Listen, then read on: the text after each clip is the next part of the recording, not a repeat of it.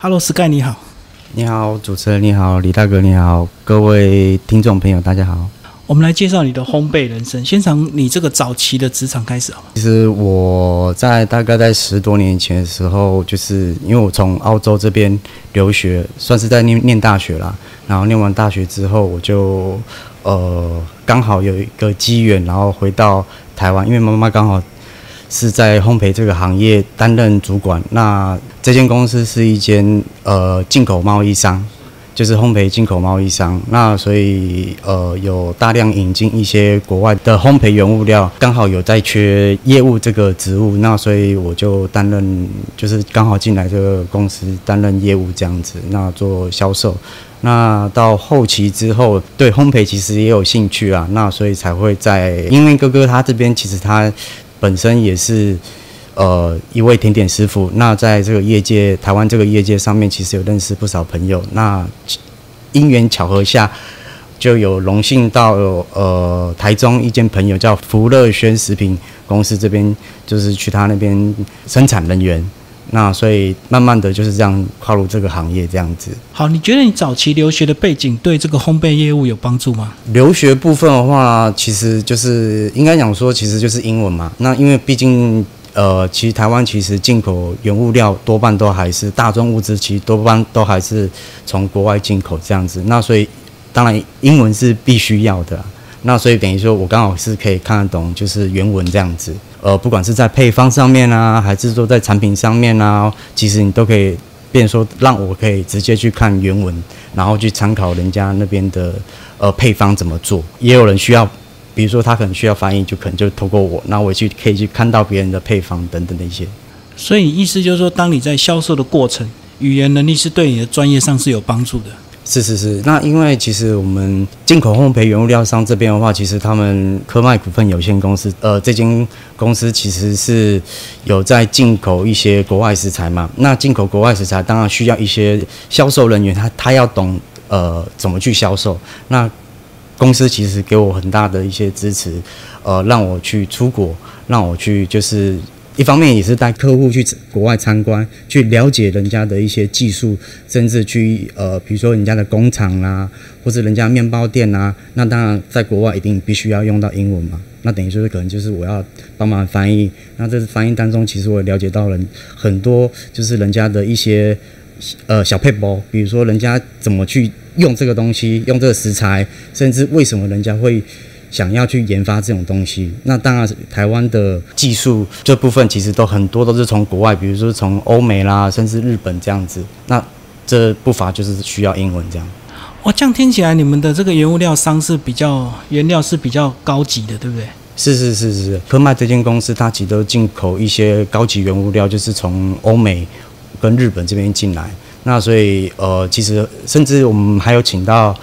呃，国外的技师，比如说像有米其林的师傅啦，甚至还有一些就是国外比赛夺过冠军的师傅，然后呃来台湾，然后授课这样子。那当然授课的话，当然也是需要英文，那所以可能就是有时候要需要帮忙翻译啊。我看到很多这个一般的烘焙业原料行，几乎业务都兼司机诶。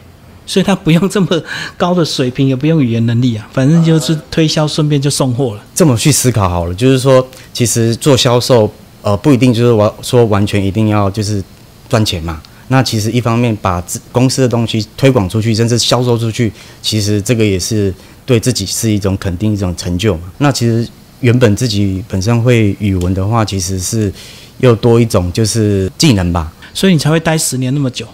对，那其实这个公司其实给我很多资源，也是一直在鼓励我，就是说给我个机会啦。那当然，如果呃公司没有给我机会，其实我就没办法去出国，然后去看一些新的事物，去了解一些国外的市场，这个是很重要。那后来因为这个呃职场的关系，你就到福乐轩。那福乐轩你就是直接做生产人员，就是点心师傅吗？就甜点师吗？呃，在台中这边福乐轩公司这边的话，它其实是呃也是需要就是有。一一定的技术了，那当然最主要就是还要需要执照。那那时候我比较幸运，就是说刚好碰到疫情。那疫情的时候，我刚好那段时间我已经在呃台北市呃呃职训局士林职训局这边有去上课，也是跟呃职训局的老师一位赵老师，他这边就就是有认识，那刚好在他那边就是学习怎么做烘焙，比如说从面包啦、蛋糕啦，呃，甚至一些其他的，比如说巧克力也有，那冰淇淋这边部部分都有，那所以那时候都有学，那到。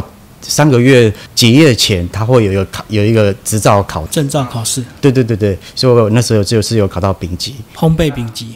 对对对对对，所以那时候考到丙级之后，那也是哥哥这边刚好他的朋友福乐轩他这边其实是有在缺人，那所以我想说，哎，这是一个很好的机会，可以先去那边实习，那之后看是不是自己要再开店，看到时候怎么做到哪边，然后再。再说这样子，那所以之后就去福乐轩那边先去学习，就是说，比如说打面糊啦，然后呃，怎么去烤蛋糕啦等等的一些工作。他的做法应该跟你在执训局的这个做法会有点差别，对不对？执训局可以慢慢做，因为你们都是学生，可是到了公司，应该他们的流程就非常快速，对不对？执训局这边的话，它其实是老师常常会让我们一个小组，比如说两人一组、三人一组。慢慢的，对对对对对对，然后去做产品。那当然是，呃，一组情况下还是会有各自自己的产品。简单来说，工厂它其实需要是什么？快速，成本问题。对，这个就是考虑到成本，甚至有时候会加班这样子。那可是职训局那边不会，就是时间到，比如说早上几点上课，然后下午几点就是结就下课哦，就回家，拜拜。那可是，在工厂部分没办法，尤其是生产流程，它一定要顺，如果没有顺的话，就是加班跟。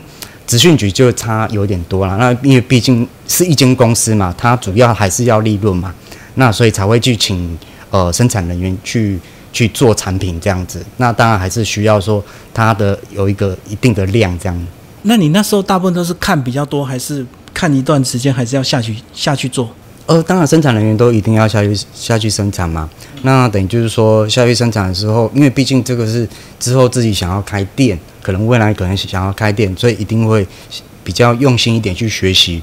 那所以就是说我什么那时候是什么都做，杂七杂八什么都做，从呃打面糊啦，然后中间流程到最后烤焙，那到最后的清洁，所有什什么东西我都做。那关于你那时候在工作上看到的一些配方，会有人告诉你为什么吗？这个比例为什么要这么调整？还是只能赶快做，赶快做这样子？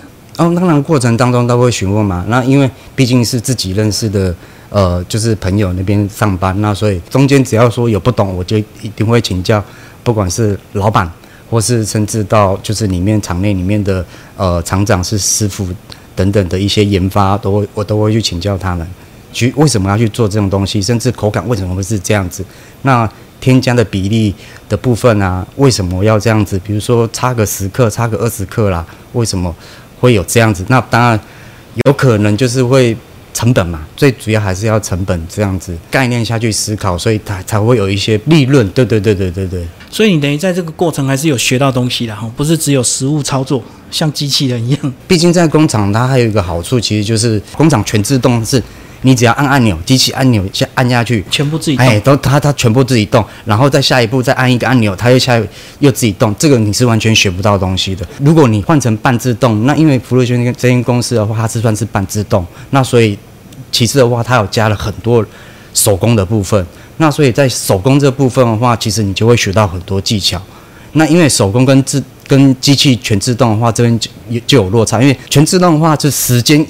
来设定就很像你烤箱，比如说烤箱设十分钟，十分钟它烤完它就会它就会停。可是如果你是半自动的，不好意思，很多东西你都要还要就是说中间还要再下去摸。比如说烤炉的部分的话，可能你要微调，因为你的量多都会有影响。所以为什么有些公司他们会去会希望说全自动，甚至尽量不要用到人，因为这个跟成本都有很大的考量。那可是有一项福乐轩这间公司它比较好，就是说。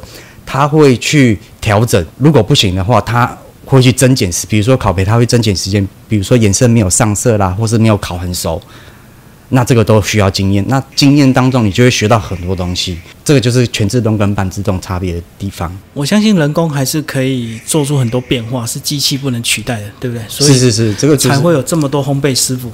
没错，没错，没错。那比如说，像最简单来讲，比如说生日蛋糕，就有人想要不同的造型，比如说是不是呃 Hello Kitty 的啦，对还是有一些，对对对对对对，这个都需要呃比较像手纯手工。好，我们刚聊到这个，你在福瑞轩工作一段时间，那时候你本来就是有计划要创业，所以那时候只是短暂的学习，对不对？对你来讲，也是受哥哥的这边的算是他的影响啦。那他也是希望说我自己能创业，因为哥哥自己在大陆这边其实已已已经有开店了，开甜点店这样子，所以受到他的刺激，然后想要自己自己想要创业，然后那时候其实就有在想说，那我要做什么？那时候本来是想要做。是不是还要从事就是自己原物料、原物料店、原原物料店，还是说干脆自己下去做？因为毕竟我那时候已经有考到执照了，我已经考到丙级烘焙烘焙丙级执照。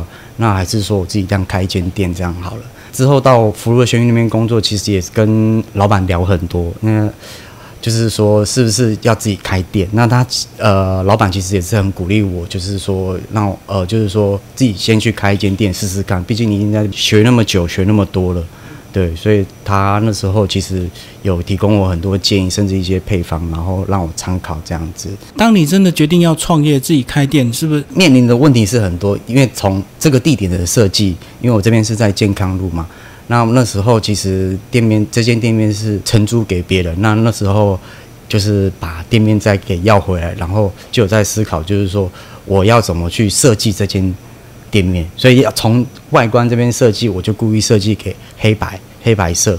那我还有考虑到黑白色我是什么样子的产品，那比如说我黑色是代表巧克力，白色我就可以把代表乳酪，所以我给它设计到黑。黑白色，还有就是说，因为那是在工厂的时候就有，就是算是蛮特别啦。因为观光工厂嘛，比如说像是观光工厂，甚至一些工厂部分，他们都是用透明这边橱窗设计，就等于说人人家参观的话，可以从外面看到里面你在做什么。所以我从外观上面设计到后期这边的买机器的部分，都有一定的考量，因为毕竟我跟产品有关系嘛。那如果我是做乳酪、做巧克力。那我需要什么样子的设备？那时候都要去思考。那如果要做蛋糕，那一定需要烤箱。再就是巧克力，那我一定需要冰箱。那时候去考虑到蛮多的机器的部分，而且乳酪蛋糕部分的话，它还是需要冰，需要冷藏，甚至要冷冻。所以那时候。呃，都有思考这一块。那刚好这两个产品，它都是需要算是冰的出货这样子，所以刚好是可以共用机器这样。我看到你这边的设计，好像你就是把你的这个工作平台的范围把它变很大。那其实外面预留空间是稍微小一点，所以你一开始本来就是打算把它当做一个纯工作室嘛？是。那一开始的时候，其实我就是把它这边当做。呃，工作室，因为主要在这边这个店面的话，因为健康路这条接近塔悠路比较尾巴的地方，其实这边人潮是比较少一点点。那我就是以把这边店面当做呃工作室的概念，那可能之后用网络来做销售这样子，比如说是用 FB 啦、IG 啦等等一些像是呃就是网络为主的概念这样。当你决定用这个黑色巧克力跟白色乳酪来做，你一开始有没有先去吃别人家的东西？吃一下比较知名的品牌，参考过很多前辈啦，就是比较知名的一些前辈的他们家的产品，比如说像乳酪条啦，然后乳酪蛋糕啊等等的。当然，乳酪其实它其实这块蛮好玩，就是说它有很多的不一样的呃做法。比如说，它有重乳酪、轻乳酪，它算是比较可以当做下午茶啦，老人到小朋友他都可以食用的。我其实一方面考虑做乳酪，也是因为就是乳酪蛋糕，也是因为呃家里有长辈，因为长辈的话他没有办法去咀嚼比较硬的东西，那所以那时候就有在思考这一块，就是说我乳酪的话，它是可以做比较软一点点，因为我这边是健康健康路，所以我故意有设一个标题，就是我这边的健康低糖跟食材优化。就你的 slogan，对对对，我的 slogan 的部分，那我就觉得说这个这个部分是很重要。那因为我觉得说吃第一要健康，因为我本身我也希望说我吃的东西比较健康，然后糖的部分我也是希望低糖，因为像我家里就是有糖尿病的历史，那所以我一定会要糖部分我一定会把它减少这样子。那食材优化部分的话就很简单，就是说我不希望我的东西有太多的添加物，就天然就对。对，我煮煮。我不能说完全是天然啦，我只能把食材，我尽量把它优化，不要说我再去添加一些有的没有的。可是你这样想，那你就要面对这个成本的考量，你东西又不会太便宜。可是你一开始没有想要用比较低价的这个策略先去打知名度嘛？低价的部分的话，我相信其实因为之前像我们在代工厂，它是以比较低价的部分去去吸吸引消费者。我觉得个性店的部分的话，它毕竟还要有一定的就是它的利润嘛，那一定还是要走高单价，不然它这间店会没有办法生存。因为你个人是有时间成本的，不像机器，它的成本都压到比较低。因为毕竟个性店的话，其实很多都直接。要手工，没有办法说完全我要靠机器，因为不管是场地啦，还是说你的就是呃就是你的预算，因为买机器这些都要预算嘛，所以是比较没有办法。那还有就是人力的部分，因为个性店的部分的话，其实人力并没有很多，那所以很多东西都要靠自己。靠自己的话，这个就时间就长嘛。那一方面这也是你的成本的部分。我们来讲你的主要产品就是乳酪跟巧克力，那你从这两个又变化出很多周边。对不对？对，那呃想到就是说，乳酪其实它有很多不一样的风格可以呈现呐。乳酪加其他的味道，比如说加优格，就是有优格的乳酪，或是乳酪你加呃，比如说加茶啦，加其他的一些风味的东西，它其实都很适合。巧克力的部分也是一样。巧克力可以单独食用，甚至也可以加入其他的东西，所以它可以变化出很多东西，所以我才会以双主轴的概念去经营这间店。好，那从开店到现在几个月的时间哦，当你真的测试在上架的时候，在整个操作过程一开始有没有失败？哦，有，那时候其实尤其在蛋糕部分、乳酪蛋糕部分，因为东西其实经过一烤试吃不够不 OK，就很像一一盘菜，你一炒出来它不行，就一定是要丢掉。没有达到你的预期嘛？那这部分一定就是要丢掉。那时候做失败很多，有几百个蛋糕一定有。那时候失败的主因是对火候，还是对这个材料，还是哪方面的比例没抓准？很多东西其实参考人家的配方这样子，那配方可能人家有一些添加物。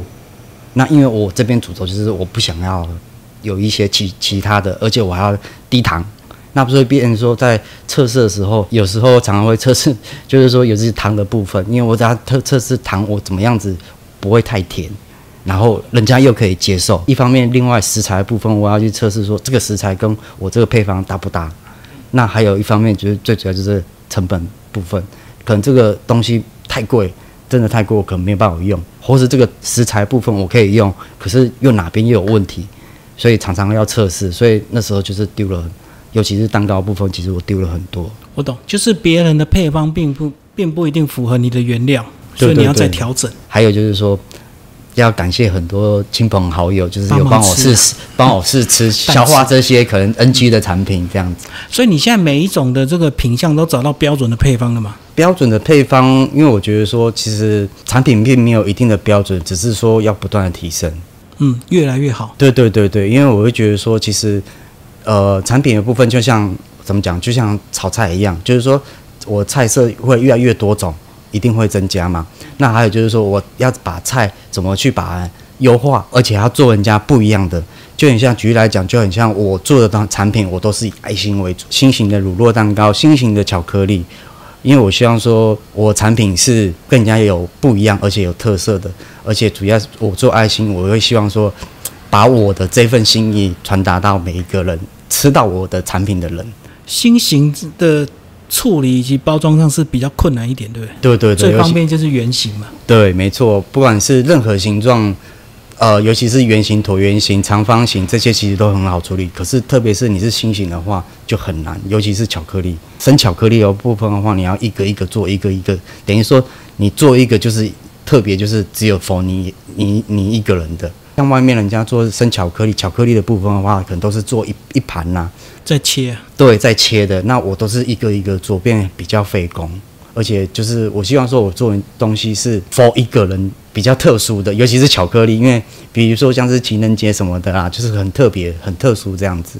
吃到人家吃到是不一样的东西，所以马上还有这个季节的变化，对不对？像冬天如果到了，是吧？是不是可能在时间上就稍微又有点差异？在乳酪部分的话，可能比较没有，那因为毕毕竟我们购买进来的，呃，就是乳酪的乳酪的包装包装的部分的话，其实它是要冰的。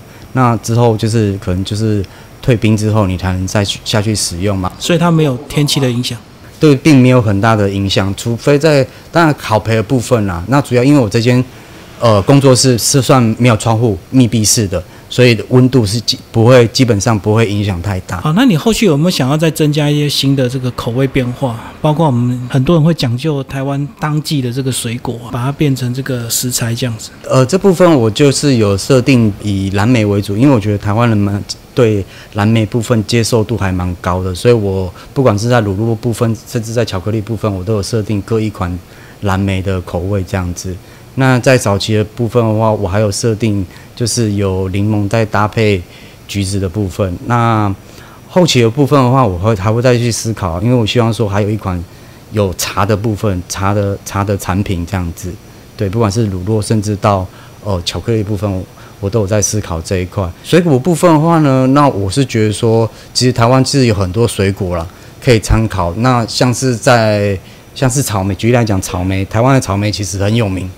那我都有在思考说，因为草莓它是一个有季节性，就是在二三月的时候是草莓采收的时时节啦，在苗栗那边嘛，对，所以就是有在思考这一块。那因为我觉得说，新鲜水果不一定说只有草莓，那比如说果干，其实它也算是啊，对，所以我甚至我自己都买一台烘干机，之后都可以呃新鲜的。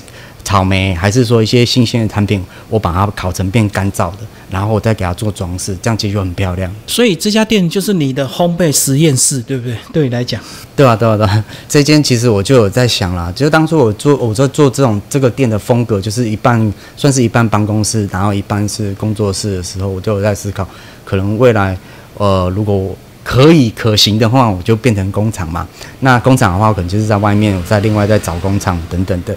那这边的话，我就让它变展示间。我会希望说，就是维持现在这边店的结构，呃，大体上就是这样子。那只是说我可以把它当做教室啦，甚至以后可以教学啦，甚至展示间，就是说，哎，人家呢可以来看这边看我的器具啦、摆设啦是怎么样子。等于说，如果人家有技术需求的话，我还可以。